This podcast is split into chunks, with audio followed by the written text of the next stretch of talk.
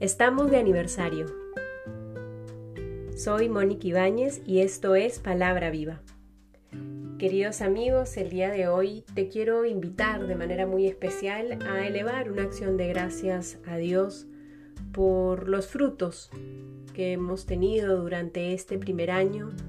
eh, con Palabra Viva. El año pasado,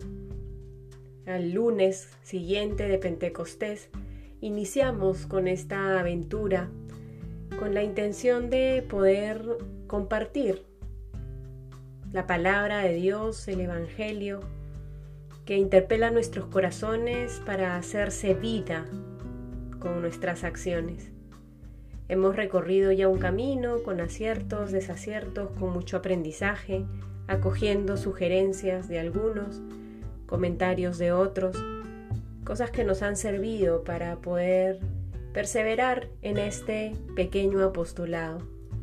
Y yo les agradezco a todos ustedes por, no solo por, por aprovechar este recurso espiritual que ojalá, confío, les ayuda en su vida de oración, sino también porque sé que muchos de ustedes comparten y difunden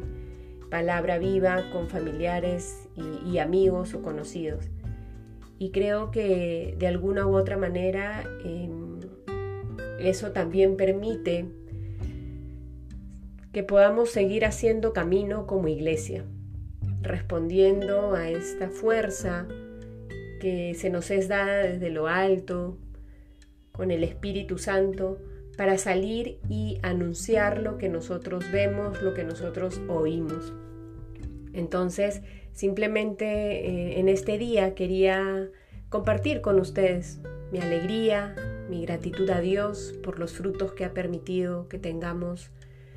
por obra y gracia de Él, queda claro, con este sencillo proyecto que es Palabra Viva. Quiero invitarte a que te unas a mi oración de gratitud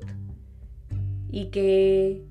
podamos seguir cooperando con la misión que el Señor nos encarga de extender su reino,